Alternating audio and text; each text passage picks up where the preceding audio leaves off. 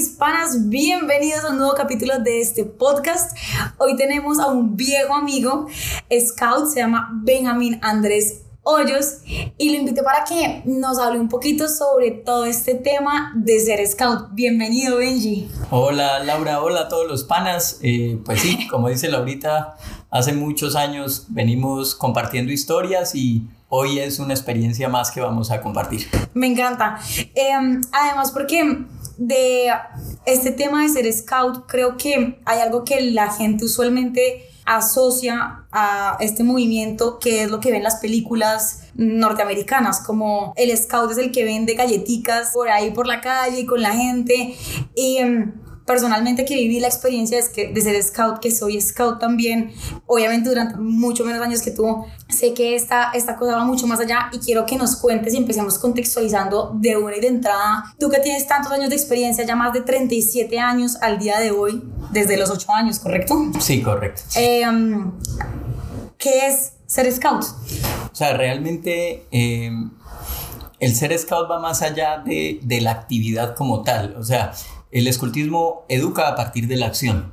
Entonces, cuando el niño se le ofrecen una serie de actividades, entre ellas el ir a vender galletitas y no solo galletas, pueden ser cualquier otro tipo de, elementos.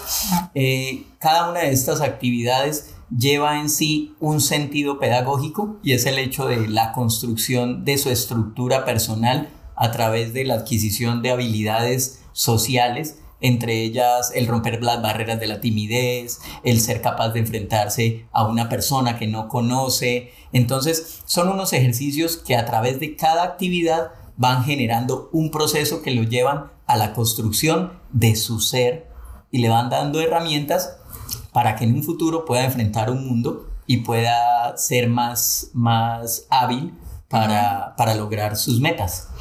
Ok. Em, me, me, parece muy chévere esto que dices porque em, creo que definitivamente el movimiento sí aporta algo mucho más allá que solamente las actividades para, para, la vida. Ya vamos a hablar un poquito de eso. Em, tu recorrido en este movimiento desde tus inicios, ¿cuál ha sido? Sé que has pasado por todos los cargos a nivel nacional, pero cuéntanos un poquito sobre cómo funciona la estructura del movimiento Scout y cómo ha sido tu trayectoria dentro de él. Bueno, bien. Eh, nosotros estamos organizados en una estructura piramidal. El nivel más bajo, por decirlo así, o básico, que es el que trabaja con los muchachos, es la unidad de Scout. Esta unidad entran los niños de acuerdo a cada, una de los, a cada uno de los rangos de edades a los que pertenece. Yo entré a los 8 años, o sea que entré a la unidad que se llama Lobatos, eh, que es la manada, una manada de Lobatos, en donde a través de algo que se llama el marco simbólico, eh, trabajamos el libro de la selva como historia y fondo para que el niño pueda vivir su aventura. Entonces él se encuentra con todos los animales de la selva, con Sher Khan, con Mowgli, con Bagheera, con Balú, y a través de cada una de las características de este personaje o de todos estos personajes, eh, el niño va adquiriendo ese tipo de características o va ejercitando ese tipo de, características a través del dirigente que encarna ese personaje. Y así con cada una de las diferentes edades y tenemos niños desde los 5 hasta los adultos de 20 años, 21 años dentro del movimiento Scout como beneficiarios del programa. Estas unidades Scout están agrupadas o están reunidas en un grupo Scout con un jefe que maneja todas las unidades. A su vez, esto pertenece a una, a una ciudad o una región, una provincia, en este caso si hablamos de Bucaramanga, eh, hablamos de la provincia de Santander o si hablamos de Medellín, hablamos de que pertenecen a la provincia de Antioquia. Y cada una de esas provincias o esos departamentos pertenecen a una estructura nacional en donde hay un jefe que coordina toda esta parte en cada uno de los departamentos del país en donde hay presencia del escultismo.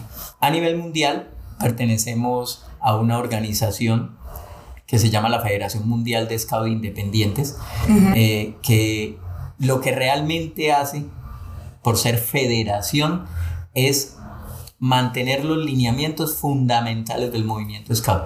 Pero no tiene injerencia directa en el país y en las decisiones que toma la, la, la, asociación a nivel país. Existe otra organización que es la primigenia en, el, en Colombia, que es la Asociación Scout de Colombia, que nace cerca de 1939, en la década de, los, de, de 1930, y ellos eh, nacen inicialmente como exploradores de Colombia, después pasan a ser Boy Scout de Colombia y después, como actualmente es conocida, la Asociación Scout de Colombia.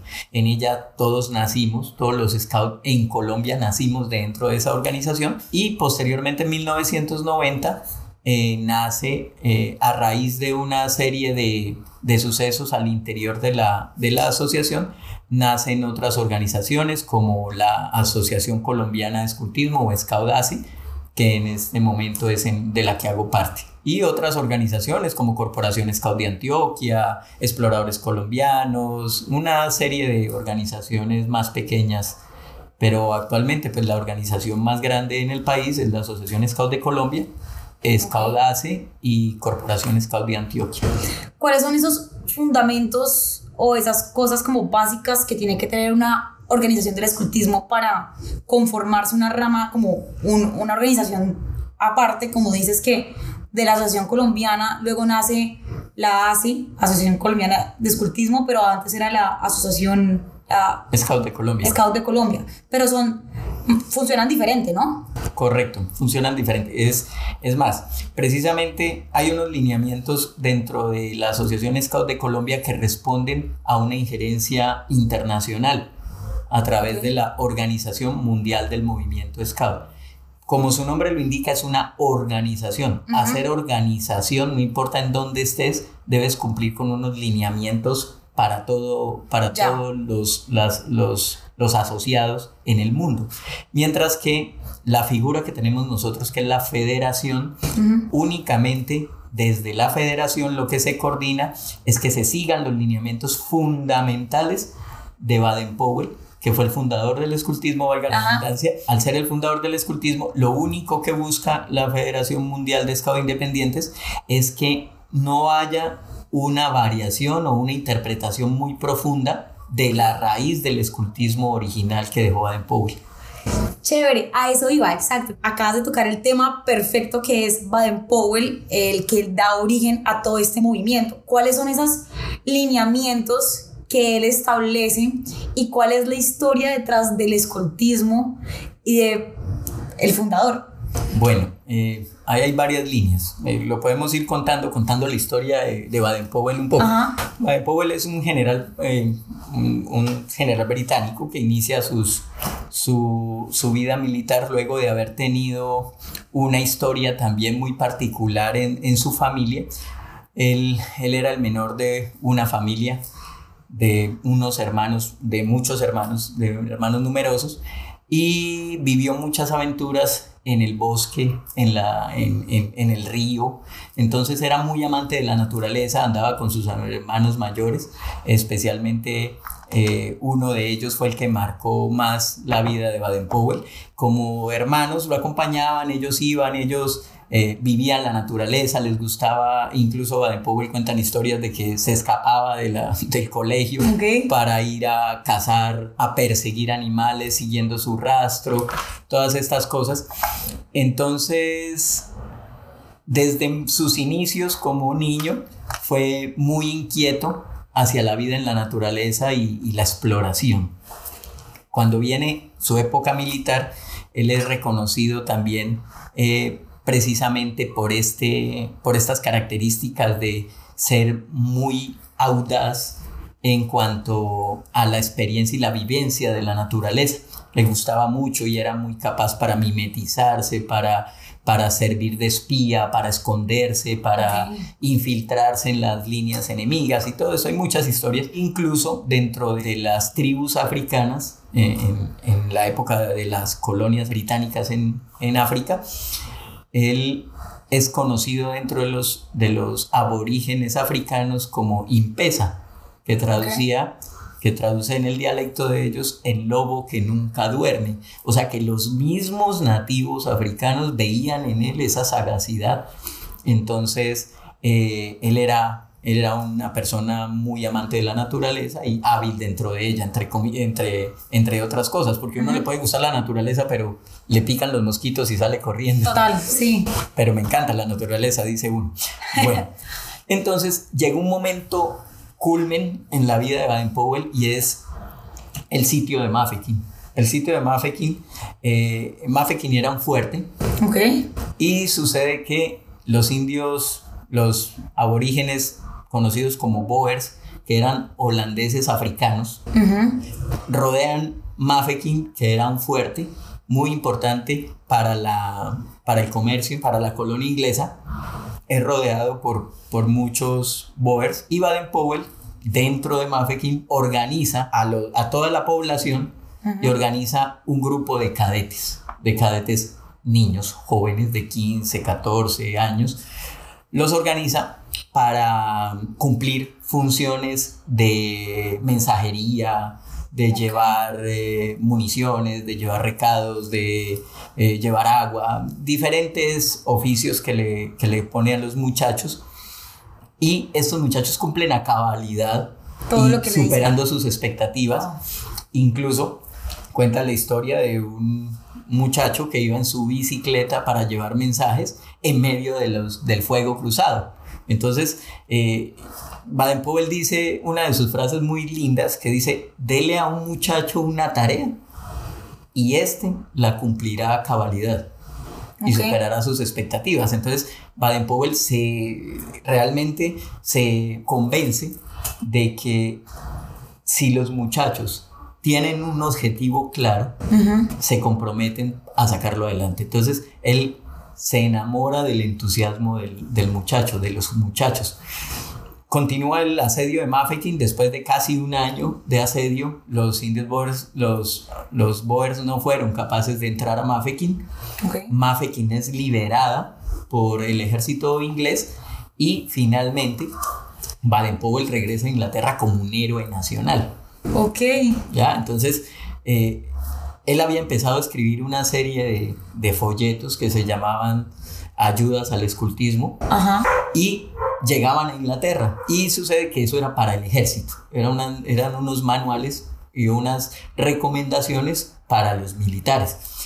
Empezaron a llegar a los militares, pero los militares tenían hijos, hermanos, tenían todo eso, entonces los muchachos cogían los manuales y veían eso y decían, ay, qué chévere irnos a armar esta balsa, como dice acá, a escondernos debajo de este árbol, a ver si tú me encuentras, y yo te encuentro, vamos a cazar, vamos. Y cuando regresa Baden-Powell, hecho héroe nacional, pues dicen, hombre, este tipo está escribiendo esto, este man es un teso, o sea, es como si, como cuando aquí ganó Lucho Herrera, todos éramos ciclistas, cuando ganó e-, Egan Bernal, todos éramos ciclistas, cuando eh, James Rodríguez hizo el gol en el Mundial que ganó el premio Puskas, nosotros dijimos, todos somos futbolistas, o sea, exactamente igual. Era un influencer en su época. Sí, lo que hoy dicen influencer era eso, literalmente. Era literalmente un influencer sin TikTok, sin Instagram, pero era un influencer. Entonces, ahí es donde yo generalmente en mis cursos digo, el escultismo no lo hace Baden-Powell. Es una iniciativa de los muchachos y la organización Scout viene a ser una consecuencia del entusiasmo de los muchachos que empiezan a utilizar estos libritos, estos folletos del ejército para vivir sus aventuras. Cuando Baden-Powell se entera de que esto está sucediendo, entonces le dice eh, un, un, amigo de él, de las brigadas juveniles, le dice, hombre, escribamos un libro para muchachos. Entonces a él le encomiendan escribir un libro para muchachos, pero finalmente Baden-Powell, pensando en las cosas, eh, dice, pero no quiero que sea tan militar. Y empieza a escribir escultismo para muchachos. Entonces ya no era ayudas para exploradores o ayuda para scout, que es lo mismo, sino escultismo para muchachos, el manual del buen ciudadano. Ok. Sí, porque ahí, ahí viene eh, toda esta, eh, como la raíz de la palabra scout, que es el explorador o el que va en busca de, y de ahí viene hacia toda su exploración en la naturaleza, como nace esa palabra scout. ¿Estoy, ¿Estoy en lo correcto? Sí, correcto. Incluso scout significa eso, explorador o en busca de. Bueno, y todo inicia como bueno, manual para buen ciudadano es a lo que evoluciona, pero ¿cómo se hace esa migración de mm, ser algo netamente como técnico, al cómo esconderse, al cómo tener ciertas herramientas para esa vida de explorador de la naturaleza, cómo pasa a ser a tener toda esta filosofía de vida, porque algo de lo, de lo lindo que me dejó el ser scout y los años que estuve es todo ese esas como leyes que se van dando que te inculcan como herramientas de educación, como bien lo decías, y que y ahora hacen parte de mí, ¿sí? Por ejemplo, el dejar un lugar mejor de lo que lo encontraste, como lo decíamos, el hacer el bien sin mirar a quién, cómo llegan todas estas leyes eh, como de comportamiento adaptarse a estos manuales que él estaba haciendo en base a la exploración de la naturaleza.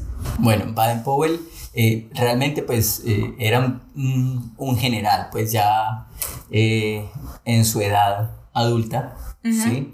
Eh, él llega a Inglaterra como el gran héroe de Mafeking, porque era conocido como el héroe de Mafeking, es más, eh, él, es, él es nombrado caballero por, el, por el rey eh, unos años después, pero sucede que él se encuentra con una Inglaterra en una depresión económica también por las mismas guerras africanas, eh, ve que los vicios y la falta de entusiasmo eh, y la decadencia están permeando la juventud.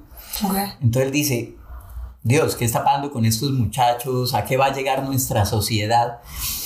Eh, obviamente hablamos de, de, una época en donde la gente de, esta, de este nivel cultural o de este, perdón, de este nivel de, de jerarquía, eran gente culta, o sea, no solo llegaban por hacer un curso ni porque sí, o sea, los cursos y los niveles en ese entonces de jerarquía requerían también de un conocimiento en muchas áreas y además del área militar, Baden-Powell Incluso conocía eh, personalmente a Rudyard Kipling, que fue premio Nobel de literatura con su libro de, ah. libro de Tierras Vírgenes, de donde toma Baden-Powell el libro de la selva por, con autorización de él para eh, organizar los lobatos posteriormente cerca de 1916, 19.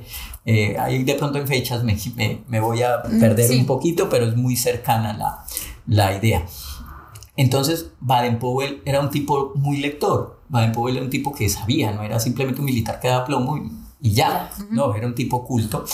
Y además de todo, entonces él toma las leyes del Bushido, de los samuráis japoneses, toma los caballeros de la mesa redonda y toma las enseñanzas de la Biblia, reúne todo esto en nueve inicialmente. Esto es un secreto que nadie sabe. Te voy a dar un secreto que nadie sabe, bueno, o, muy poca gente sabe en este momento. Realmente la ley Scout actualmente tiene 10 puntos. A ti cuando fuiste Scout te enseñaron 10 puntos de la ley. A mí cuando fui Scout me enseñaron 10 puntos de la ley. Pero realmente dentro de mi trabajo de, de, de analizar y de estudiar un poco el movimiento Scout, Baden-Powell hizo solo 9 leyes para el escultismo. Ok.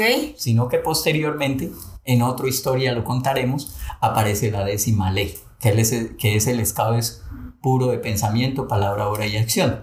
Pero esta es una incorporación que se hace cerca de, o sea, en escultismo para muchachos original de 1907 no aparece, sino nueve leyes. ¿Te, ¿Te acuerdas en este momento de esas nueve leyes? ¿Las tienes mm, presentes? Pues bueno, vamos a hacer vamos a hacer un poco de, de memoria. Si quieres, anotémoslas para que no me vayan perdiendo. Ok, listo. Entonces, el scout cifra su honor en ser digno de confianza. El scout es leal. El scout es cortés y caballeroso. Sí. El scout es alegre, que se traduce textualmente dices, el scout sonríe y canta en sus dificultades. Ajá. Ok. El, el scout es económico y cuidadoso del bien ajeno. Ok. El scout es limpio, puro de pensamiento, palabras y acciones.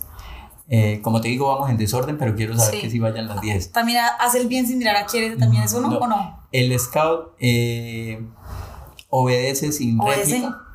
El scout obedece sin réplica. El scout es hermano de todo scout. ¿Cuál me faltaría?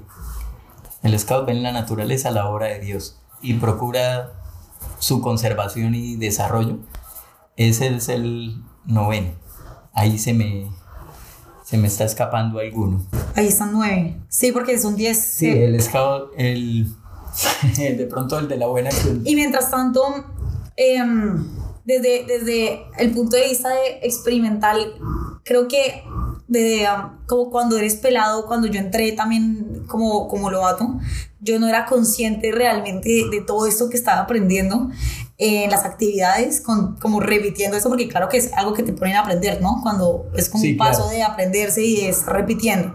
Uno no es consciente, o yo nunca fui consciente, digamos que lo hacía por pura memoria o por la tarea, pero más adelante cuando careces o cuando carecí ya eh, me ha tocado como enfrentarme a diferentes escenarios en mi vida, los he tenido muy presentes, ¿sabes? Es algo que, que sí van quedando en, en, tu formación y en tu ADN como ser humano. ¿Encontraste el décimo? Sí, realmente no es el décimo, pero es lo que tú decías, pero es el scout es útil y ayuda a los demás. Mira que a ti te quedó grabado el, el, eh. ayuda sin mirar, ¿cómo es que hace el bien sin mirar a quién? Bueno, es, como lo mismo, pero en, en, tus palabras como te quedó marcada cuando, cuando niña te la aprendiste. Sí. Hay una cosa en el ser humano y es precisamente la repetición. La repetición te ayuda a, a, cimentar en tu estructura personal procesos. Entonces, ¿qué sucede? A través de cada una de las actividades que hablábamos ahora, el jefe, es que esto es muy interesante, el jefe prepara actividades, pero el niño vive experiencias. Ok. Entonces, cada niño vive la actividad que le presenta el jefe de maneras diferentes, porque son mundos diferentes. Y eso es otro enfoque del escultismo, y es la educación en grupo, porque la vida se vive en grupo. Entonces, el niño vive en grupos de iguales, de, sus propias, de su misma edad, pero la educación es individual en el niño. El juego es en grupo, pero la experiencia es personal. Total. Eso que dices de la igualdad em, tiene sentido ahorita que lo hablábamos, el uniforme que se utiliza, ¿no? También es una manera de em, hacer iguales a todos dentro de cada experiencia que se está viviendo. Eh, aunque el uniforme varía según el rango, según la etapa en la que estás dentro del escultismo, ¿no? Eh, ¿Cómo se dividen esas etapas y esos subgrupos dentro de cada grupo, ¿no? Están eh, los lobatos, que, de los que hablamos, que son los primeros, luego siguen los huíbelos. Correcto. Sí. Luego a la tropa, luego a los rovers y luego a la jefatura, ¿cierto? Y de ahí para adelante hay más niveles en la jefatura. Eh, los jefes todos somos iguales, lo único es que hay unas especializaciones. O sea, todos somos iguales y todos eh, deberíamos ser eh, insignias de madera, que es como el título que te, que te da la organización Scout para que tú seas autorizado para ser jefe de muchachos.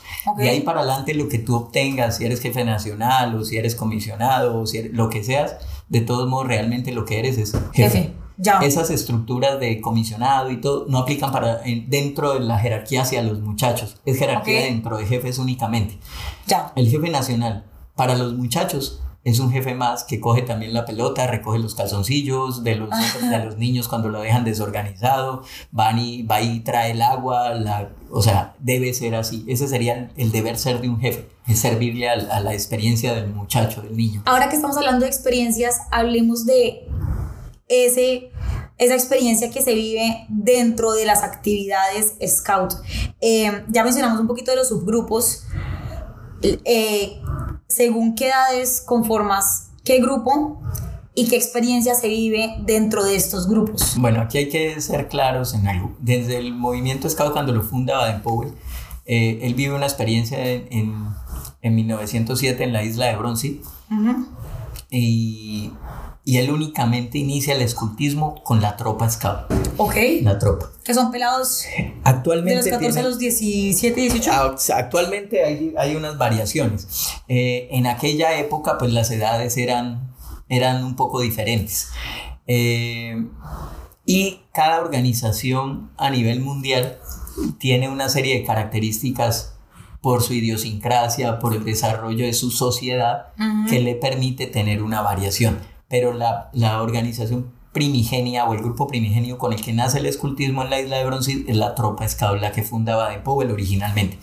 Posterior a esto, empiezan a llegar los niños eh, amiguitos y hermanitos de los, de los scouts menores que querían ser scout y entonces Baden Powell también junto con su esposa Olive crean y una educadora muy importante infantil eh, que es Vera Berkeley eh, fundan el lobatismo o sea los lobatos que son los niños los scouts menores que son los niños actualmente en nuestra asociación van de 8 a 10 años. Entonces teníamos los lobatos de 8 a 10, por decirlo así, los scouts que van de, en este momento en nuestra asociación, de 13 a 18, perdón, a 17, y los scouts que empezaron a salir de la tropa y que querían seguir siendo scouts, van y ahora qué hacemos con estos. Entonces se organizó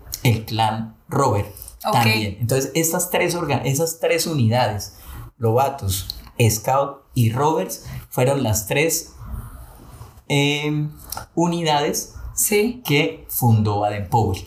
Ok. Entonces, así nace el movimiento Scout. Posteriormente, a partir de los años, las necesidades sociales y de la época, entonces aparecen una rama intermedia entre los scouts y, los, lobatos. Y los lobatos, que se llama la rama Weevil. Eh, esta es originaria de Estados Unidos. En Estados Unidos eh, se inicia. Eh, por eso la palabra Weevil es un acrónimo del lema en inglés, que es nosotros seremos leales o seremos leales, mm, que es we sí. be love. Sí, como loyal. Loyal, correcto. Exacto, Entonces, pero toman solo, correcto, toman solo la, el we, be, lo, el loyal de leales. ¡Wow!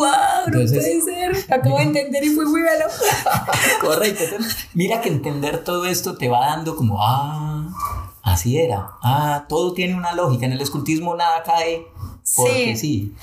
Bueno, y también ahora entiendo desde, desde toda esta historia detrás eh, por qué las actividades se dan en torno al, al, acampar, la naturaleza, al seguir pistas. Recuerdo que cuando pequeña, varias de las actividades que hacíamos era por toda la ciudad hacer un rally siguiendo pistas, eh, ubicándonos y preguntando y hablando con gente, solucionando problemas también.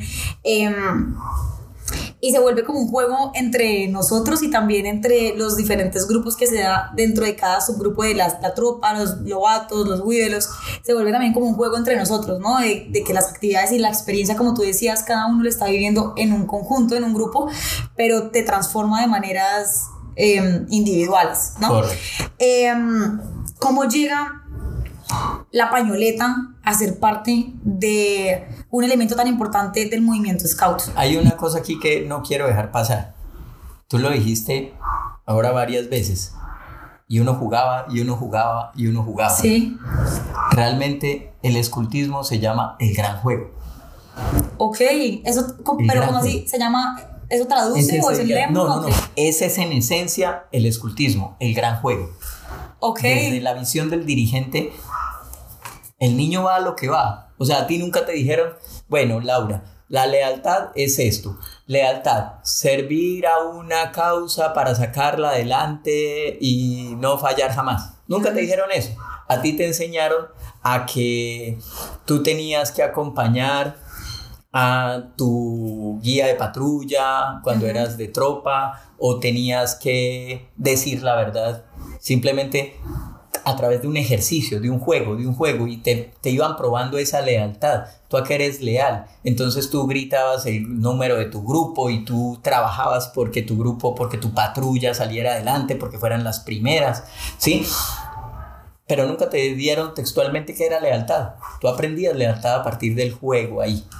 Y eso es lo que hace el movimiento Scout. Claro. No te enseña a, eh, términos, sino que te brinda experiencias para que tú encuentres el valor de ese término. Entonces, por ejemplo, no te decían, es que usted tiene que ser responsable. No, le decían, ustedes son la patrulla. La patrulla, ¿qué patrulla eras tú? Eh, águilas. La patrulla Águilas. Entonces tú eras la guía de la patrulla Águilas y ibas a un campamento. Bueno, Juliana, tú llevas la carpa. Sí, listo, yo llevo la carpa. La otra lleva el agua, la otra lleva la sal. Y cuando llegaban a acampar, se daban cuenta de que Juliana no había llegado a la carpa. ¿Quién chupaba el problema?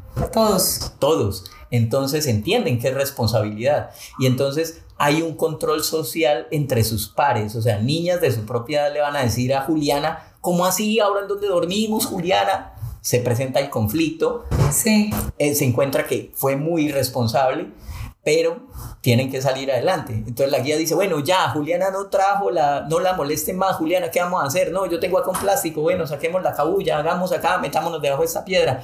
Y así solucionan conflictos a través del diálogo. Y el jefe, el dirigente scout, está desde afuera observando todo ese complejo problema e interviene solo para moldear. y orientar, pero no les dice, bueno, solucionen así, no, deja que ustedes primero como niños resuelvan el problema y si ve que están en peligro o que no lo han solucionado, le meten la mano para que puedan salir adelante.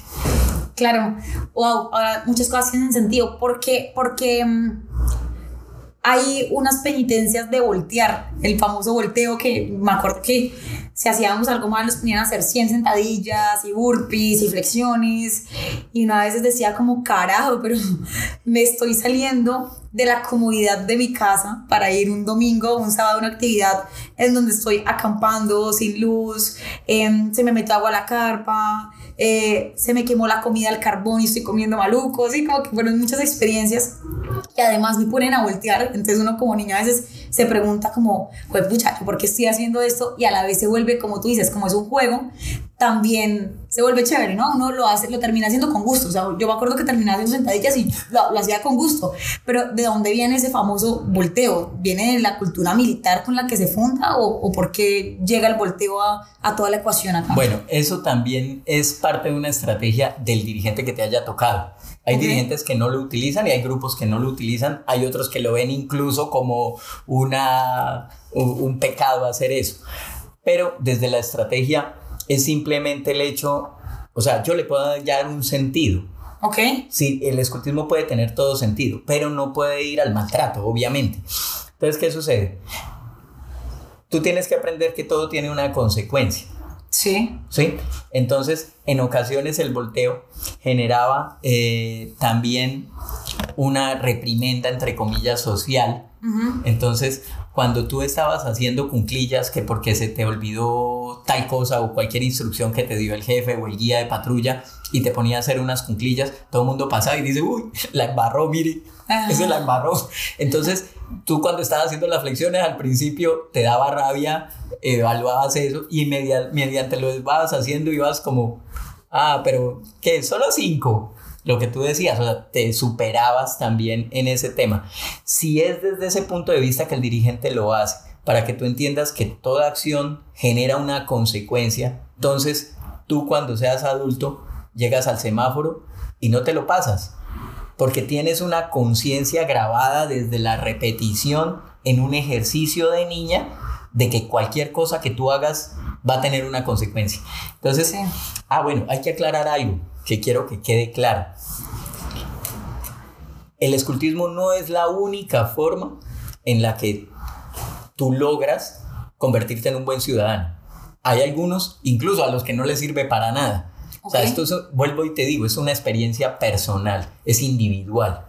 ¿sí? Muchos han salido del escultismo y han dicho, yo por allá no vuelvo, eso es una porquería. O sea, es una experiencia individual, no es, no es eh, algo infalible pero bien utilizado, logra, logrando el objetivo que es ayudar al niño o al joven a potencializar todas sus capacidades a descubrirse interiormente desde la parte física, desde ¿por qué? Porque en la parte física muchas veces hemos visto niños que dicen no soy capaz, pero con el impulso de los otros niños, con la ayuda de los otros niños, con la, con, la promoción del dirigente, con la idea de lograr ser mejor cada día, terminan superándose a ellos mismos físicamente, psico, eh, mentalmente, eh, cognitivo, espiritual, porque el escultismo es muy espiritual desde sus elementos y ahora hablamos de uno muy importante que es la pañoleta que realmente es lo que nos, nos identifica a nivel mundial. Tú ves a alguien con una pañoleta y un jewel o un tatuco puesto en el, en el cuello y tú dices, ¡Ah! Es scout. Ese es scout. A no ser de que sea de la policía montada aquí en, en Colombia, que utilizamos parecido, pero pues obviamente tú ves un civil con pañoleta y tú dices, es un scout. Sí, es cierto. Digamos, digamos, yo hoy en día voy y me pasó, de hecho en México también vi un par de, de personas con uniforme y en cualquier parte del mundo al que voy, en un parque, en cualquier ámbito, los veo y digo, es scout y hay momentos en los que me he acercado hablar porque siento la cercanía de y pertenecemos al, como al mismo grupo, ¿no? Em, tenemos algo en común, nos identifica algo. Exacto, tenemos. Y como dices, que el scout es hermano de, de, todo scout, ¿no? Esa era una de las partes también que Baden-Powell resaltaba y era el hecho de la hermandad mundial. Ok. Que es el romper barreras entre las culturas. Yo voy a decir algo con lo que de pronto alguien me quiera quemar en la hoguera. y es que yo a través de todos esos momentos en donde me sentaba a conversar, así como estamos conversando hoy en noches de campamento con las personas, con otros jefes, con otros muchachos, eh, llegué a la conclusión que Baden-Powell también organiza el movimiento Scout y fundamenta y le dedica tanto tiempo de su vida al movimiento Scout, pienso que como parte, entre comillas, de resarcir todo lo que su función militar intrusiva en el continente africano pudo haber causado. O sea, es como, como un encuentro con, con una paz que quiere tomarse. Incluso él va y muere en Kenia, en Kenia, África. Okay. Sí, o sea, él no decide morir en, en, en Inglaterra, él, él, se enamora de África completamente y él muere en África, en Kenia. Entonces, yo desde mi análisis no es nada, no es nada así eh, textual o, confirmado, pero yo siento que Baden-Powell de alguna forma eh, transforma o contrarresta los valores militares de un ejército colonialista y trata de volverlo valores de una sociedad universal unida. Ok. Y entonces rompe las barreras de los límites entre países y dice, vamos a organizar una hermandad en donde todos se reconozcan y sean iguales solo al verse y hacer una seña. Con la seña scout, todo se van a identificar todos los scouts y se van a dar cuenta que son hermanos, porque su ley lo dice. Un scout es hermano de todo scout.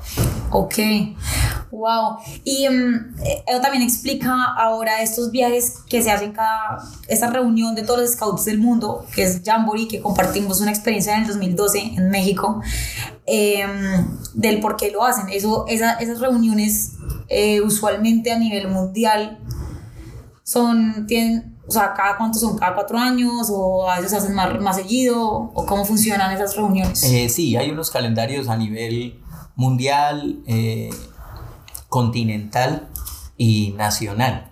Entonces, pues tenemos un Jamboree mundial cada cuatro años, tenemos un Jamboree panamericano cada tres años y un Jamboree nacional entre cada año y cada dos años. Entonces, eh, hay algo muy interesante ahí, por ejemplo, tú que nombras el, el, el Jamboree. Jamboree significa reunión de tribus en, en, en, en, idioma de africanos, en idiomas africanos. Entonces, eh, hay algo muy interesante aquí, es que todo, mucha de la mística del escultismo es tomada de, de, esa experiencia de Baden-Powell en África. Por eso digo yo, es el reconocimiento a un país, a un continente rico y lleno de, de, misterio y de cosas interesantes. Y él lo quiere, primero en su vida militar, fue a, a conquistarlo. Y después él dice, no, hombre, vamos a reconocer todo esto dentro del movimiento Scout. Y, y empiezan todas estas palabras eh, muchas historias, por ejemplo, del saludo, de por qué los scouts se saludan con la mano izquierda, es también una historia de un jefe eh, eh, Zulu, perdón, de un jefe de los de los Achantis, una, una tribu africana también. Entonces a él lo, nos vincula todo este conocimiento. Y Baden-Powell también a través de los, del movimiento Scout se busca la, el fortalecimiento de la cultura propia de cada, de cada lugar. Y mira que es contrario al hecho de un ejército colonizador que lo que llega es a imponer y a reclamar como propio algo que conquista. Él vive también como una transformación con todo eso, ¿no? como que cambia totalmente su chip. Esto es una conversación que yo de pronto no he tenido al aire con nadie. O sea, yo, con nadie he dicho esto porque de pronto, sí, como pues te digo, es su opinión también y eh, todo sí, es, esto no es nada, no es, no es nada eh, documentado, es simplemente un análisis desde el corazón sí. de lo que he leído de Baden-Powell y sé de su vida. Considero que, que es un pago por decirlo así, o, una, una penitencia que él, mismo libera a través de esta entrega de servicio a, las personas. Wow, qué, qué cool, porque ahorita que hablas sobre el saludo, así como brevemente para contextualizar, tenemos un saludo que es con la mano izquierda entrelazando el dedo meñique. Eh, ¿Por qué se da ese saludo así? Bueno, realmente el saludo original era sin el dedo meñique. Ah, ok. El dedo meñique fue otra, otra, otra de las adiciones que nosotros como, como grandes mentores que nos queremos ir inventando cosas. Pero realmente el saludo era la mano izquierda, no más.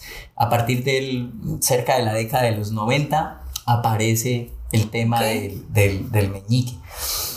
Eh, realmente la historia de la mano izquierda es muy interesante y es que luego de una batalla entre los achantis, eh, si no estoy mal, los achantis eh, y, el, y el ejército inglés está, que sí sé quién es el, jefe de los, del ejército de los achantis, que era Prempeh. Ok. Se llamaba Prempeh y el nativo africano.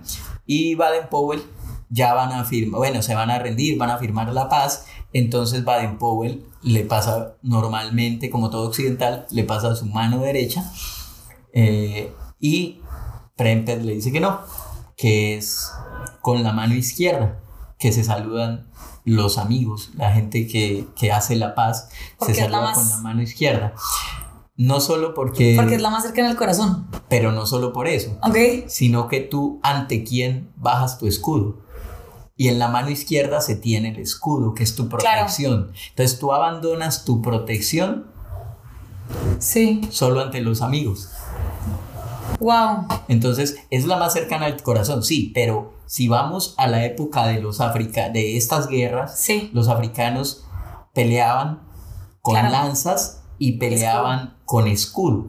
También era algo que con la mano derecha es con la que se lanzaba y había sangre. En cambio, con la mano izquierda era de protección. exacto. Entonces yo abandono mi protección porque confío en ti, no necesito protegerme de ti porque estás haciendo un pacto conmigo. Entonces cada saludo entre un scout es un pacto de amistad y es, es un encuentro de hermanos.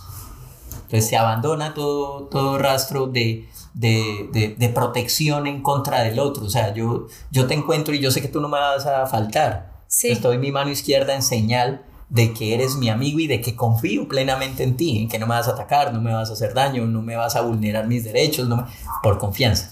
Claro, tiene, tiene mucho sentido y me encanta como volver a refrescar todo este tema y, entenderlo mucho mejor. Em, ¿Cómo funcionan esos grupos eh, acá, pues tanto en Colombia como en el mundo. Eh, cuando viví la experiencia, se organizaban a través de números, ¿sí? el tercero, el séptimo, el noveno, pues el 7, el 9, el, 14.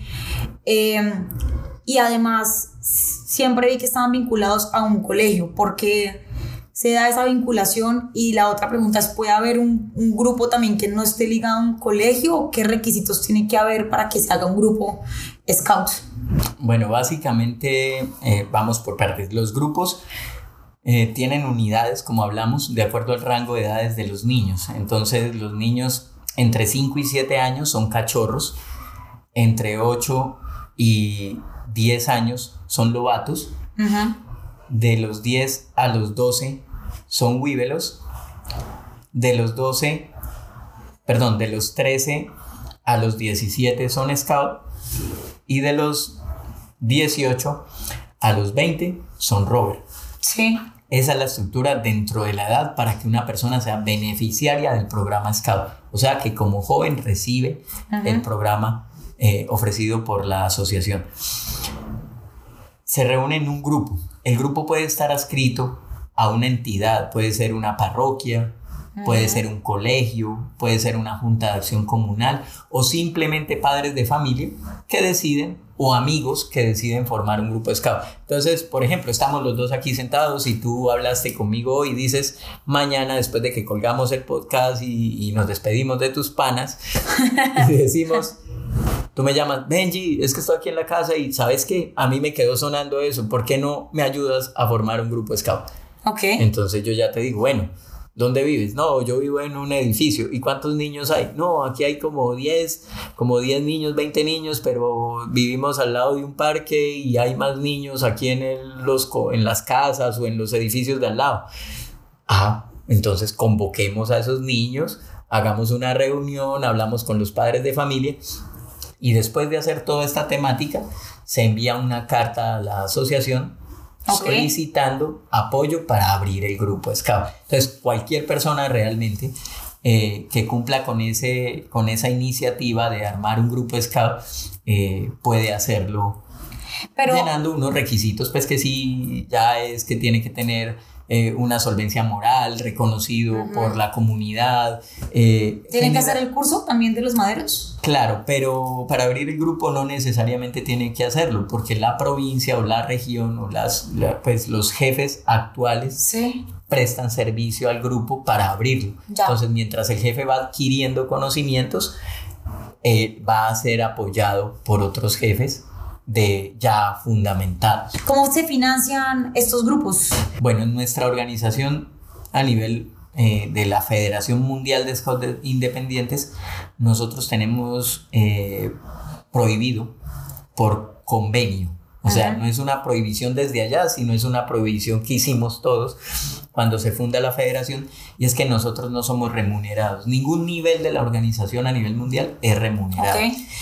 Entonces, eh, los recursos se logran a través de convenios con organizaciones. Por ejemplo, una empresa que te quiera apoyar el grupo Scout porque hijos de los trabajadores están ahí, entonces ellos te dan una carpa o la Junta de Acción Comunal te presta un salón para que te reúnas con los muchachos ahí, guardes la, la carpa que te regalaron, hacen una rifa a todos los padres de familia, porque los padres de familia deben necesitamos que estén y por obligación legal tendrían que hacer parte del grupo de Scout porque ellos son, como son niños, ellos son los tutores de esos niños, son sus representantes legales, por eso los padres deben de estar vinculados a qué sucede en el grupo Scout con mis hijos, quién está a cargo de mis hijos. O sea, e, esto es algo que debe, debe calar en los padres. Sí, es un trabajo en equipo. Exactamente. Por eso generalmente es más fácil hacer un, un grupo scout adscrito a un colegio.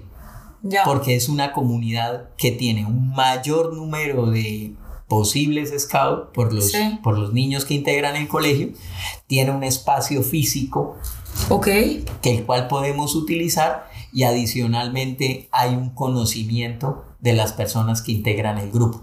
Entonces, por eso es muy fácil al interior de los grupos Scout, además de que pueden servir dentro del, del proyecto educativo institucional del mismo colegio, como alfabetización, proyectos ecológicos, todo lo que un grupo le pueda aportar a una institución educativa. Mm, ok, ahora tiene sentido todo, ¿sabes? Creo que no era... Estás aprendiendo a ser scout hoy. Literal, pero una vez scout, siempre scout, ¿no? No, y no tanto aprender a ser scout, sino lo viviste como niña, viviste tu experiencia, te sirvió para que hoy estés pensando en hacer el bien sin mirar a quién, dejar el mejor lugar. el lugar mejor de lo, como, como lo encontré. Y listo. Esas dos cosas fueron las que te marcaron principalmente en el movimiento Scout y eso es lo que te ha, te ha valido sí. para, para hacer mejor tu trabajo como, como productora, por decir algo, en una locación, cosas así. Entonces, a cada cual lo va a impactar de manera diferente. Total, creo que hoy en día ser scout es gran parte de lo que he evolucionado como persona, de lo que soy. Em, y ah, son esas cosas que mencionabas. Primero es mi trabajo como llegar a una locación, a rodar, me la entregan de cierta manera y el hecho de querer al final siempre dejarla muy limpia eh, viene de, de, este movimiento al que pertenecí 5 o 6 años, creo que desde mis 7 años hasta mis 15 años, casi 8 años. Eh, también el hecho de ser tan versátil, de tener tantos contextos, el irme a, me acuerdo que en muchos campamentos, una vez puntualmente nos hicieron atravesar un río en la famosa Maraña, que es volverse miércoles, básicamente, y me hicieron atravesar un río em, que también tenía popo de vaca y mucho lodo, yo no sé qué era, pero había, había caca vaca alrededor y eso olía muy mal, me acuerdo.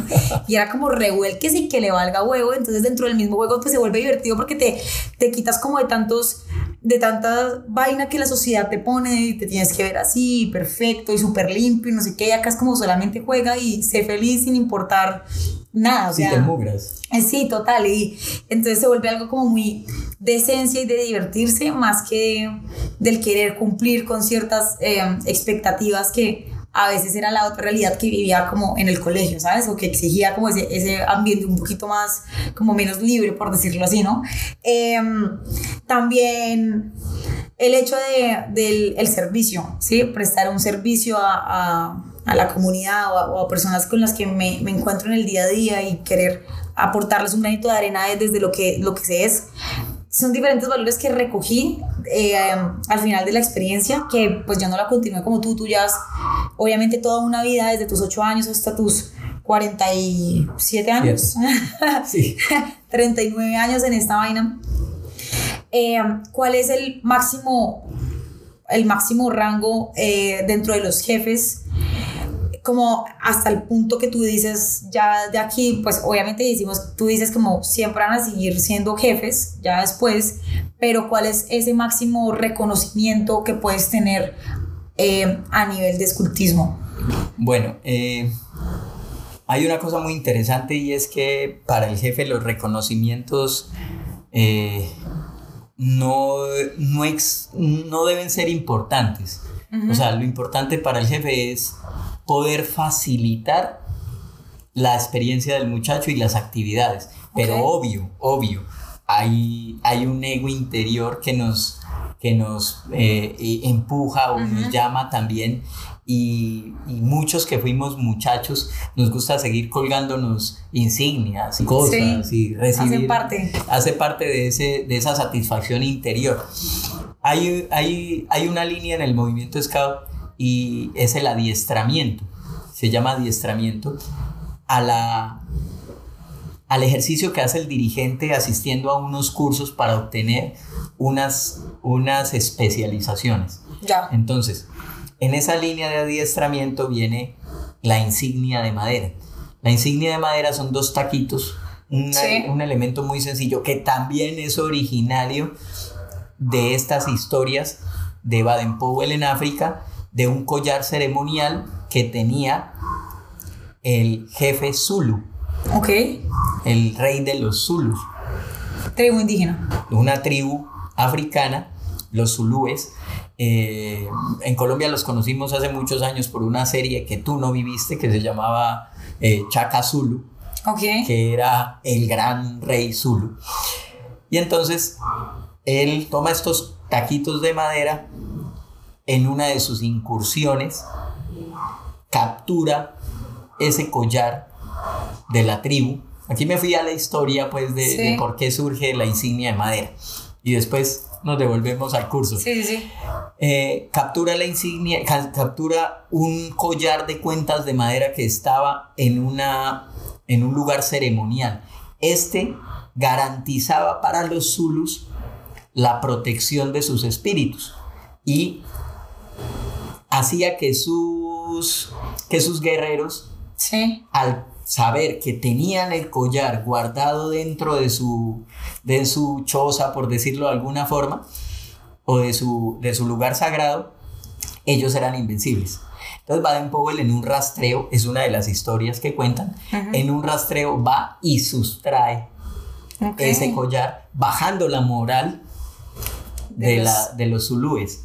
Los zulúes finalmente pues son, son también, eh, eh, digámoslo así, son también derrotados por el ejército inglés y Baden-Powell, ya cuando inicia el escultismo, eh, dicta el primer curso scout y dice, hmm, yo ahora qué le doy a los, a los que terminan el curso. Entonces se va para la cabaña de él y busca entre sus cosas y encuentra el collar ceremonial y dice, ah, regalemos al que termina una cuentica de estas de madera, dos cuenticas de madera. Entonces, finalmente el movimiento Scout, en, no recuerdo si fue en vida de Baden-Powell o después, esto es algo que se me escapa de la memoria, en, en reconocimiento y retribución de, de los Zulu, le entrega a uno de sus, de sus descendientes la insignia de madera, cerrando el ciclo de la sustracción del collar de cuentas de madera. Y le entrega dos cuentas o varias cuentas de ese collar original. Ya. Entonces, volvemos. El jefe que hace el curso obtiene dos cuentas de madera. Ok. Esa, cuando tú ves a un jefe scout con dos cuentas de madera colgadas en el cuello en un collarcito de cuero, sí. en un cordón de cuero, significa que él está capacitado, está adiestrado para, a través del juego, cumplir el objetivo educativo del movimiento scout. Ok. Cuando tú ves, sigue este jefe, quiere solo hacer eso, se queda solo con las dos cuentas de madera. Hay otro nivel que es el tercer madero, o sea, una cuenta más. Y este es el jefe que quiere enseñar a los jefes a ser jefes. Ok. Entonces, es el profesor. ¿Qué ese, ese llegaste a ser tú? Yo llegué un poquito más. Ok. Uno más. Que Solamente. solo le puede hacer otro más. Ok. Entonces, cuando ves a un tercer madero, entonces ese es instructor de jefes. Le enseña a los jefes a través de la acción, de juegos y de cursos, va y dicta cursos para que se conviertan en jefes scout. Para que otros se conviertan en jefes scout. Son profesores. Y finalmente viene el cuarto madero, que ese es lo que soy actualmente y nunca seré más porque no hay más. Y es los que diseñan toda la estructura organizacional Wow. Para que se logre el movimiento Scout y el niño pueda tener el espacio para hacer la experiencia Scout. Es más, ese fue el objetivo mío siendo niño, viviendo el movimiento Scout y habiéndome dado cuenta y siendo convencido de lo que me sirvió el movimiento Scout a mí. Mi objetivo fue seguir siendo Scout para permitir que otros más lo fueran. ¿Cómo te transformó a ti el escultismo? Y toda la experiencia desde niño. O sea, que tú hayas dicho como yo era esto y gracias a esto pude transformarme de esta manera. La gran experiencia mía en el movimiento Scout se basa en dos cosas fundamentales. Tres, podría decirlo más bien. Una es una enseñanza particular de las, de las máximas del Lobato. El Lobato tiene, además de una, de una ley, que es la ley de la selva, tiene cinco puntos importantes que se tiene que aprender. Y uno de ellos es que el lobato piensa primero en los demás antes de hacer cualquier cosa. Ok. Entonces yo grabé eso en mi mente como niño de 8 años, de 10 años. Tuve una infancia interesante, muy bonita. Tuve una madre eh, que fue muy, muy del voluntariado también porque pertenecía a la Cruz Roja. Entonces yo viendo a mi madre ser socorrista de la Cruz Roja, sirviéndole a la gente, y después encuentro que el escultismo me dice, usted debe pensar primero en los demás antes de hacer cualquier cosa. Entonces yo me grabé eso en la cabeza y hasta el día de hoy puede que no lo cumpla, porque somos humanos, pero siempre he pensado en esa consecuencia de mis actos para con los demás y siempre me avergüenzo ante mí mismo y me, o no me avergüenzo, sino que me lo recrimino, me hago un análisis de conciencia y digo, ah, pude haberlo hecho mejor. Entonces, si lográramos que un sinnúmero de personas o que todos los que pasan por el escultismo, que en estos 115 años del movimiento Scout, más de la mitad de la población mundial pudo haber sido scout. o sea, es que hablamos de que actualmente podemos llegar a ser 30 millones de, scout en el mundo. Entonces dime en 100 años cuántos scout pudimos haber sido. O sea, digamos que, bueno, no la mitad de la población mundial, pero sí la mitad de la población mundial conoce qué es ser scout. Eh, porque ha tenido un amigo, porque ha tenido un hermano, porque por alguna cosa ha tenido contacto con el escultismo. Entonces hablamos de ese primer, de ese primer momento el segundo momento es la esperanza. La esperanza de saber que puedo intentarlo nuevamente. Ok. Cada vez que un jefe me enfrentaba a algo y yo no era capaz, mis compañeros de patrulla, mis compañeros de Seisena cuando era Lobato, mis compañeros de equipo Robert siendo, siendo ya adolescente como parte del clan, me daban la mano y me decían, no, fresco, hagámoslo de nuevo. Entonces, el grabar mi consciente interno, en mi consciente personal, que no importa que falle hoy, mañana puedo y debo intentarlo nuevamente, hace que yo tenga esperanza siempre en que, en que nunca, a pesar de tener el sentido de frustración de me fue mal, que puedo intentarlo y debo intentarlo, o sea, no, me, no quedarme enquilosado ahí, sentado sobre el problema o como tú dijiste, saliendo de la maraña lleno de barro, no me voy a quedar ahí tirado en el fango, sino que me voy a levantar con orgullo lleno de barro y voy a darme cuenta que todavía soy hermosa. En tu caso, como mujer, viviendo eso con tu experiencia en el colegio, que tenías que salir como una reina, pues, pero entonces es eso, es a través del trabajo, del esfuerzo, siempre puedes lograr las cosas. Es una enseñanza interesante también. Y una de las, la otra enseñanza de mi experiencia es el tema precisamente de la hermandad. Yo a toda ciudad que llegué en mi proceso de, consolidarme como adulto, en mi vida adulta, eh, busqué, lo primero que busqué fue el escultismo y cuando llegaba yo ya era amigo de todos, o sea, yo no era un desconocido. Yo llegaba y, hola, ¿qué más? Yo soy scout y le da la mano izquierda y ya se rompían todas las barreras, me conocían de toda la vida, mañana vamos a estar aquí en la casa de Julanito, y yo, ah, ¿cómo así? La casa de sí, pero es que yo no vivo acá, ah, no me preocupe, ¿usted dónde vive? Yo lo recojo, yo voy, o sea, una entre amigos, yo creo que tú lo viviste, tú viviste los sufrimientos de tus compañeras, tú viviste que el novio la dejó, pero venga, no se preocupe. Acá estamos. Acá estamos. Mira que me pasó algo muy curioso después de, de todo, y es mi ex roomie o la persona con la que viví casi la mitad de mi etapa universitaria, se llama Alejandro.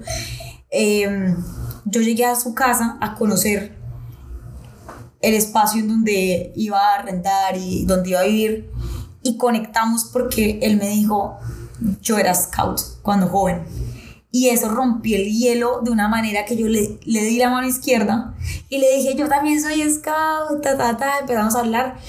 Y ahí supe que iba a vivir con él. Hiciste clic. Hicimos clic y fue una, una cosa de, quiero venir a vivir a tu casa y gracias por abrirme las puertas de tu casa. Él me, la, las abrió y después lo hablamos y, y, y coincidimos con que ese fue el punto que nos llevó a vivir juntos em, y a entender de primerazo que teníamos ciertos valores dentro de nuestra formación muy afines que iban a ser una buena convivencia y de hecho ha sido la mejor convivencia que he tenido a pesar de que él tiene sus casi cuarenta y pico de años, 45 años, y yo tenía, cuando llegué, 20 años, teníamos 25 años de diferencia.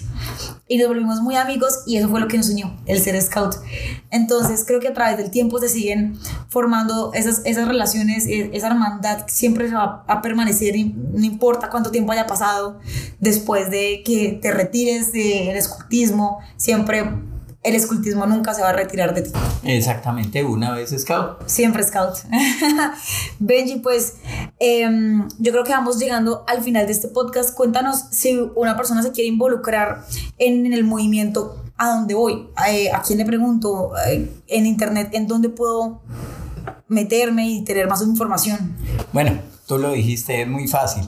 O sea, primero, muchas veces en nuestros colegios o cerca a nuestras, a nuestras casas, a nuestros conjuntos, eh, hay personas o hay grupos scout adscritos al colegio del barrio eh, y más fácil es a través de, de internet eh, buscar grupos scout en mi ciudad y ir a investigar un poco sobre eso.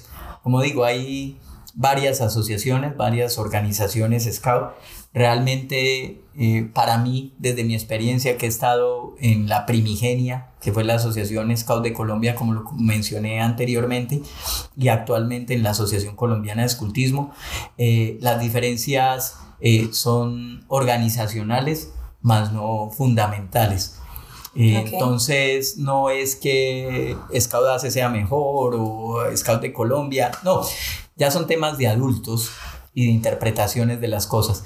Pero es muy fácil, es muy fácil. Realmente hay un elemento que es el más importante para acceder al escultismo y es la aceptación voluntaria, que en un niño parte de los padres de familia. Es, este podcast me dejó la inquietud de que puede ser un espacio de enriquecimiento para mi hijo, eh, de, de, de potencializar, por ejemplo, habilidades sociales eh, porque mi hijo es muy tímido, entonces no habla en público, no se eh, relaciona fácilmente con la gente, eh, o es muy hiperactivo, una serie de cosas. el escultismo puede darle la mano con esto y acercarse a través de ese deseo y decirle al jefe que esté de turno, hombre, yo quiero entrar y, e iniciar una etapa de acercamiento a través de alguna que otra actividad y posteriormente si el niño ya toma la iniciativa y dice, sí, esto es lo mío, entonces impulsarlo y apoyarlo y acompañarlo dentro de ese proceso. Sí, y además que, bueno, entre todo también algo que le rescato es que eh, en, en sí las actividades que se hacen eh, siempre se intenta que no tenga mucho costo, sino más que todo para cubrir eh, las actividades del día, ¿no? El, costo necesario, pero como tú bien lo dices, no es algo con ánimo de lucro, nadie se está lucrando del tema, es algo netamente educativo por pasión, por, por esa voluntad de querer pertenecer a, a esto tan, tan chévere. Em, una última pregunta, ahorita estás haciendo una serie de, de manuales Cuéntanos un poquito sobre tu proyecto Scout después de eh, retirarte como tal de, mm, todas estas actividades como en el día a día. Igual sigues aportando al escultismo. ¿Cuál es este proyecto que tienes hoy en día? Bueno, este proyecto surge eh, eh, también entre panas. Sucede que cuando viene la pandemia, el escultismo sufre mucho porque hay el corte absoluto de todas las actividades. Para nosotros, la internet y toda esta parte de los medios era en ocasiones incluso un enemigo, entre comillas, de las actividades scout, porque el niño muchas veces quería que, prefería quedarse viendo películas o, o, jugando PlayStation o jugando en el computador que irse a una actividad scout. Entonces, para nosotros tener una actividad scout digital era un sacrilegio. Sí. Cuando viene la pandemia, surge una necesidad que nos lleva a evolucionar que nos lleva a evolucionar como es propio de la raza humana, que es lo que nos ha mantenido vivos, esa capacidad de evolucionar. Y vemos desde nuestra, abro comillas en la expresión, ignorancia eh, digital, porque el movimiento Scout siempre pensó que lo digital podría eh, acabar con el escultismo. Ok. Entonces eh, empezamos una serie de actividades digitales en línea y con unos amigos de Argentina, de la Asociación Scout Navales de Argentina, me llaman y me dicen, jefe, es que vamos a dictar una charla sobre un tema. Eh, ¿Por qué no nos ayuda? Y yo, ah, bueno, ¿y qué? ¿Cómo hago? No, pues conéctese a Zoom y dictamos la charla. Después sucedió que me llamaron de, de México, lo mismo, entonces dijimos, nos reunimos los tres y dijimos, oiga, ¿por qué no iniciamos una, mientras hacemos esto, estamos en pandemia, estamos todos aislados, ¿por qué no empezamos a hacer un intercambio de, de conocimiento y empezamos a hacer actividades para los jefes? Para que no pierdan el, el, el, hilo de las cosas y empezamos a intercambiar. Entonces esta hermandad produjo algo que se llamó la Alianza Tres Naciones. Ok. Era México, Argentina Y Colombia. y Colombia. Y empezamos a invitar, a invitar a, otras, a otros países, a otras asociaciones. Entonces vino Ecuador, vino. Pero la alianza se llamó Tres Naciones. Firmamos un convenio que, de dos años, renovable. Como íbamos produciendo material, Sí. entonces eh, le decíamos a, a la Asociación de México: bueno, ustedes van a dictar la charla sobre derechos de los niños. Entonces ustedes, Argentina, van a dictar la charla sobre eh, juegos de sala, juegos de salón, perdón, o ustedes eh, sobre las marañas, o sobre cualquier tema scout, Sí. sobre herramientas. Y eso lo convirtieron en un curso. Lo convertíamos en cursos informales. Ya. Entonces hacíamos un curso sobre la vida de Baden Powell. Entonces tú hablas de este tema de Baden Powell, tú hablas de este otro. Y yo vi que se iba generando una serie de material de documentos Ok. pero documentos aislados. Entonces a mí me surgió eh, una idea que se llamaba, que se llamaba, eh, que se llama Transval Editores Scout y es decirles Ok. a ellos, oiga, ¿por qué no me permiten todos esos, todos Documentos. esos documentos y los vamos dejando en memoria y los tenemos como unos documentos a través de Transval Editores y hacemos un colectivo editorial en Ya. donde ustedes producen documentos, todos producimos documentos y llegan a Transval para que, no, para que esté al servicio de todos los scouts del mundo que quieran sin, sin, ningún, sin ningún lucro. ¿Y en dónde eh, puedo conseguir estos documentos? ¿Tienes una página web? Hay una página en Face. Ok. En Face de Transval Editores hay una serie de documentos que se han subido. Eh, ¿Qué sucede? Cuando Transval Editores empieza y todo empieza con estos cursos y todo, se genera una serie de documentos y después llegamos a la idea de empezar a apoyar la construcción de diferentes contenidos a través de Transval en las asociaciones. Entonces dejamos de editar los cursos y empezamos, por ejemplo, la Asociación Colombiana de Escultismo, que es en la que estamos aquí en Colombia. eh, yo siempre desde 2008, que fui jefe nacional, me interesé mucho por escribir. Entonces la asociación reconoce ese trabajo que yo he hecho y me dice, Benjamín, con Transval, ¿por qué no montamos el nuevo manual para lobatos? O sea, para los niños entre 8 y Ajá. 10 años. Entonces trabajamos el manual, duró dos años en proceso, un manual hermosísimo que tenemos a disposición de la asociación, pero eso es solo para la asociación y cada asociación va trabajando en sus documentos. Eh, actualmente estamos trabajando tra- también desde Transval en eh, el manual para el cacique mayor, que es el jefe de los huíbelos. Ok. Antiguamente se llamaba el manual de cacique mayor. En esta versión que estamos preparando se llama el quipú de los ancestros.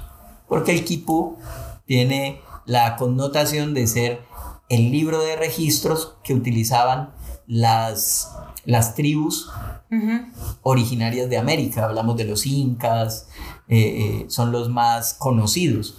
Ok. Entonces, como los los trabajan toda la, toda la mística en torno a las tribus amerindias, Sí. todo lo que tiene que ver con las tribus americanas, en nuestro caso las colombianas, entonces estamos trabajando a través de el quipú de los ancestros, haciendo evocación a esos conocimientos también de, de ellos y el registro, la forma como registraban sus historias Ok. los indígenas americanos. Eh, ¿Actualmente tienes alguna red social en donde la- eh, las personas que nos están oyendo y que les interesa más sobre este tema te puedan escribir o algún correo o algún medio de comunicación eh, para por si se quieren involucrar más? Pues el, el medio más, más fácil podría ser, bueno, tenemos, podría ser Benjamín Andrés Hoyos en Instagram, podría ser...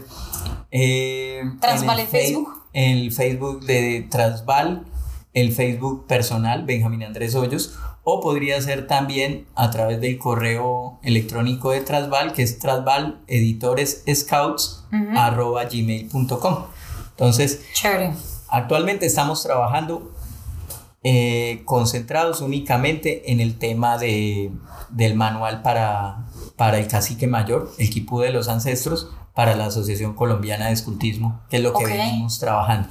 Y ya trabajamos, apoyamos en, en muchos temas a, a Scouts Navales de Argentina y a la Asociación Nacional de Scouts Independientes de México, con quien eh, hemos compartido muchas cosas y que también nos ha, nos ha entregado mucha información y nos han sido muy útiles y nos han apoyado bastante en este, en este camino. Qué chévere. Eh, me, me, encanta todo el camino que, que se recorre a través de este movimiento. Creo que eh, es un movimiento en el que puedes definitivamente crecer espiritualmente muchísimo como persona. Eh, gracias por aportar esto porque siento que se hace un mundo mejor con, con este movimiento y pues el hecho de que no busques un lucro y, y sea por devolverle un poquito al mundo de lo que tú tuviste o lo que yo tuve, eh, eso ya hace que todo valga la pena. Si se puede ayudar a una persona, eh, para mí, desde mi punto de vista, cualquier cosa que hagas ya cobra un significado. Eh, y gracias también por involucrarme en este movimiento porque me transformó como persona, de, de, verdad. Hoy en día de las cosas que más recuerdo y que más cuento es, las, son las experiencias que viví a través de los scouts. Em, y bueno, yo creo que ya vamos cerrando. Pues muchísimas gracias. Palabras de despedida. El decirles a todos que Muchas gracias por escucharme. Tú por esta iniciativa de estar entre panas y contarme entre tus panas, a pesar de la diferencia de edad, pero, pero tenemos eh, eh, cada día más fogatas que seguir encendiendo para encontrarnos en torno a esta hermosa idea y una amistad que nos durará toda la vida. Y, y decirles a todos que el escultismo es, es muy importante para, el, para la para el mundo desde el punto de vista de que lo que busca es la potencialización de cada una de las capacidades de nuestros jóvenes y habrán errores, cometeremos errores, eh, pero el construirme, el, ser lo que tú eres hoy y el ser lo que soy yo hoy, a ti te ha tomado 22 años ser quien eres a mí me ha tomado 47 años ser quien soy. No le pidas a un movimiento que en dos días te transforme un hijo. Claro. O a una persona. Cada cual vive la experiencia desde su propia vivencia. Entonces, más que eh, un objetivo, lo que tienen o, o, el cumplimiento de una, de una promesa en el escultismo como, ay, no, vamos a salvar el mundo, no, es simplemente un espacio más, como podría ser un, grupo de baile que te llene, un grupo religioso, pero, pero son espacios que te van a enriquecer. La ventaja es que a diferencia de los demás grupos, el movimiento Scout impacta la vida en todas las dimensiones de la persona, porque te da la, la posibilidad de trabajar tu parte física, tu parte cognitiva, sí. tu parte social, tu parte afectiva, sí. tu parte emocional, tu parte espiritual y tu parte ética. O sea, es la única. Si tú eres de la Cruz Roja, tú en la Cruz Roja cumples una labor social, pero lo único que te piden en la Cruz Roja es tener la capacidad de sacar a alguien de un hueco, de un incendio si eres bombero. O sea, son procesos técnicos, mientras que el escultismo no te enseña nada técnico. Todo lo técnico que te enseña es parte de la actividad para que tú vivas la experiencia, pero realmente a ti la vida no te va a evaluar saberte 500 nudos o cómo armar la fogata en medio de la lluvia, eso no te sirve para nada. ¿O cuántos nudos has utilizado tú en tu vida? Uno. Sí, los patos. Exactamente. Entonces la gente dice, si evalúa el movimiento scout, ¿desde qué me va a servir cuando sea viejo? ¿Desde lo técnico? Partir, Saber partir un árbol y que no le caiga encima a nadie, no le va a servir porque nadie va a partir un palo. Pero lo que realmente sirve es ese ejercicio en donde potencias cada una de esas capacidades personales. Entonces, muchas gracias. Totalmente. Bueno, mis panas, nos escuchamos en un próximo podcast. Benji, mil gracias. Chao, chao.